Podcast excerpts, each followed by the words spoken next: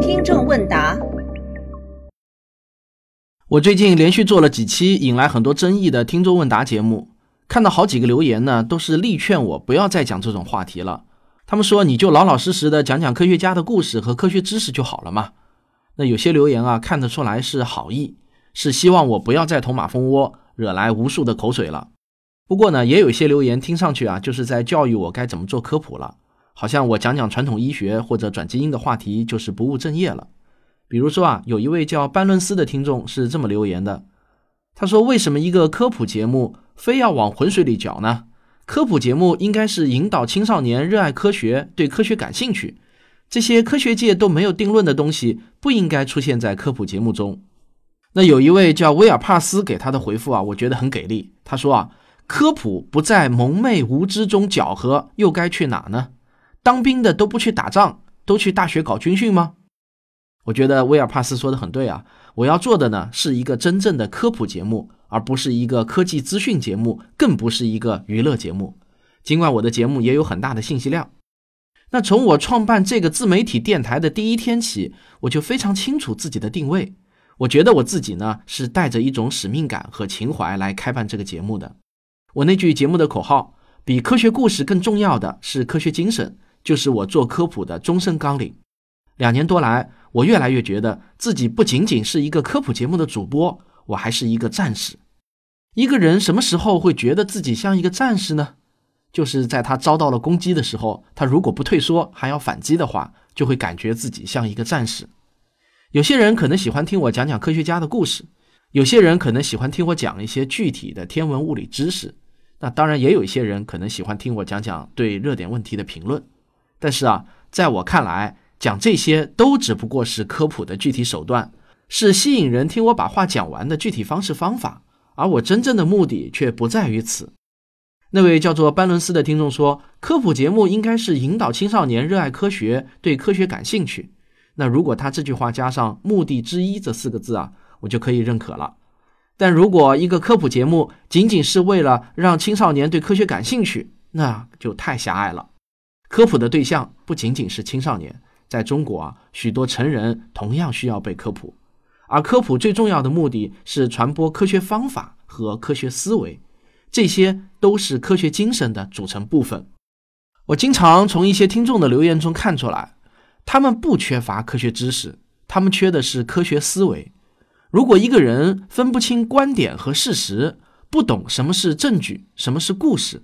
不知道用统计的眼光来看现象，分不清因果性和相关性，不了解基本的逻辑规则，把类比和推演混为一谈，分辨不出信源的可靠性，对举证责任也没有概念，不晓得科学共同体到底是怎么回事儿，把哲学思辨也当成是科学思考，然后大谈西方的科学不能评判东方的经验，不要迷信科学、唯科学论等等。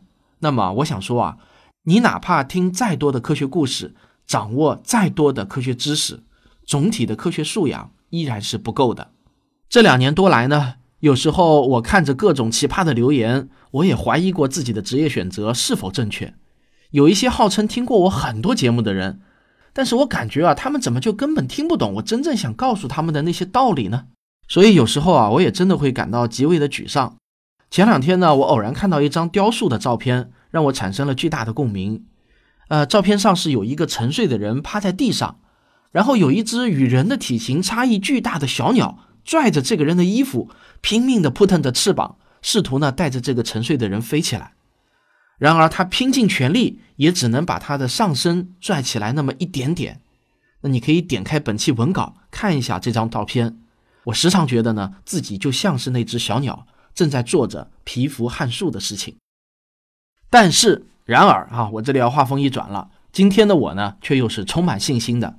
为什么？因为我看到了一条规律，它是如此的确定，我至今啊还未发现一个反例。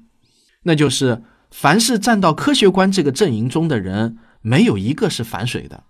认同科学观的人只会增加，不会减少。这有点像熵增定律啊。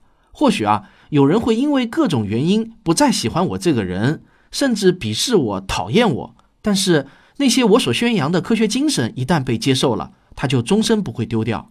这在我看来呢，它依然属于科学观的阵营。所以说呢，我现在有着坚定的信念，只要我和与我有着共同信念的科普人，把科普这个事业坚持做上个二十年、三十年，一直这么做下去，建立科学观的人一定能汇聚成一个庞大的数字，而他们会成为社会中的中坚力量。这并不是我一个人的意淫，实在是因为啊，科学太强大了，科学思维太强大了。不过啊，我也有一个预感，当我这期节目播出后呢，在留言中啊，一定还是会有一些冷嘲热讽的，类似这样的话：“你还是多做点节目吧，整天拿着科学精神这种假大空的话题讨论来讨论去的，怎么配得上科普人呢？”这还真不是我杜撰出来的话，这句话呢是《科学有故事》栏目总第一百三十二期听众问答二十三：科学精神会让人更幸福快乐吗？节目中收到的留言。那没有听过那期节目的人啊，我强烈推荐您去收听一下，顺便看看下面的留言。这期节目有将近两百条留言，每当我胸闷的时候啊，我就会翻出来看这期节目的留言，每一条啊我都看过很多遍。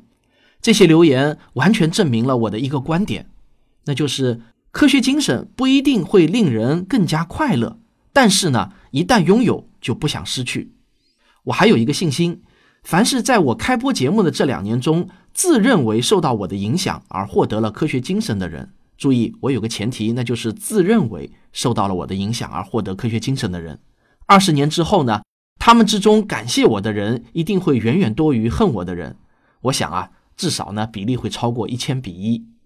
而且我还敢做出一个预言：若干年后，会有很多很多的人无法记住我讲过的那么多科学故事中的任何一个，但是呢。他们却能清晰地记得我想传递给他们的科学精神，因为逻辑和实证的思考习惯已经融入到了他们的生活中，再也不可能被丢掉了。